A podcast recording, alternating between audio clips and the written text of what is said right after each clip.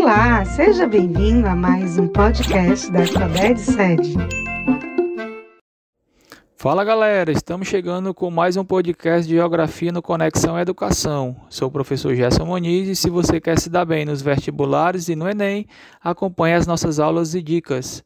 Bem, e hoje vamos falar sobre a Conferência das Nações Unidas sobre o Clima, que ocorreu em novembro de 2021 onde tivemos a realização da sua 26ª edição em Glasgow, na Escócia. E o evento precisou reconstruir a confiança de que a ação global e coletiva pode resolver os maiores desafios da humanidade. Termos simples, a COP26 é a maior e mais importante conferência sobre o clima do planeta. Em 1992, as Nações Unidas organizaram um enorme evento no Rio de Janeiro, a Cúpula da Terra, quando foi adotada a Convenção Quadro das Nações Unidas sobre Mudanças Climáticas. Nesse tratado, as nações concordaram em estabilizar as concentrações de gases de efeito estufa na atmosfera, para prevenir uma interferência perigosa da atividade humana no sistema climático. Atualmente, o acordo tem 197 países participantes.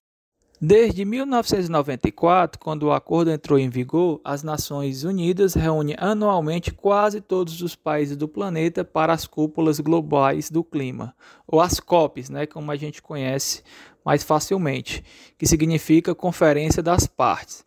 Este deveria ser o 27º encontro anual, mas devido à pandemia do Covid-19, houve um atraso de um ano, já que o encontro de 2020 foi adiado. Por isso, ocorre a COP26 no ano atual.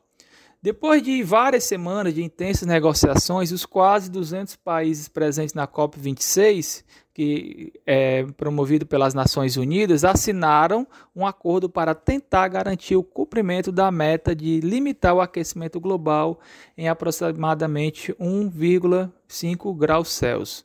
O texto estabelece a necessidade de uma redução global das emissões de dióxido de carbono em 45% até 2030, na comparação com 2010, e de neutralidade de liberação de dióxido de carbono até o ano de 2050, quando emissões são reduzidas ao máximo e as restantes são totalmente compensadas por reflorestamentos e tecnologias de captura de carbono na atmosfera.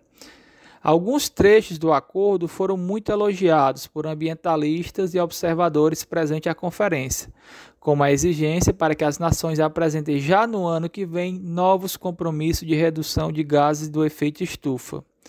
Mas, no último momento, por forte pressão da Índia e da China, os países concordaram em esvaziar um dos principais trechos do texto que falava em abandono gradual do uso de carvão e subsídios a combustíveis fósseis.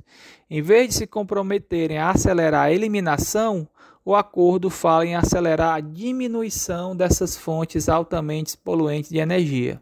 Mesmo assim, ONGs ambientais e especialistas dizem que esse trecho continua a representar um avanço histórico. No que diz respeito ao apoio financeiro a países pobres, no entanto, a sensação é de que houve pouca evolução. Para alguns países em desenvolvimento, como o Brasil, há um desequilíbrio nas responsabilidades, com nações ricas cobrando resultados e ambição sem entregar o dinheiro prometido para financiar as regiões mais afetadas pelas mudanças climáticas. O acordo firmado na COP26 defende a necessidade de acelerar a transição energética para as fontes limpas. Também pede que os países acelerem os esforços para reduzir subsídios ineficientes a combustíveis fósseis e o uso de carvão que não use tecnologia de compensação de emissões. Durante o evento, um grupo de 40 países, incluído Reino Unido, Canadá e Polônia, assinaram um acordo paralelo para eliminar o uso de carvão mineral de sua matriz energética entre o ano de 2030 e 2040. Mas a lista não inclui os dois maiores emissores do mundo, a China e também os Estados Unidos. Então, nas primeiras semanas da conferência foram assinados compromissos paralelos sobre zerar o desmatamento até 2030 e reduzir a emissão de metano em 30% também até o ano de 2030. Mas um acordo semelhante não foi feito sobre a transição de energia de fontes poluidoras para energia limpa. Para especialista, uma das principais vitórias do acordo final é incluir a necessidade de países apresentarem até o final do ano de 2022 novos compromissos de redução de gases de efeito estufa. Isso porque as metas apresentadas até agora por cada país não seriam suficientes para limitar o aquecimento da Terra a um grau meio, conforme previsto no Acordo de Paris assinado no ano de 2015.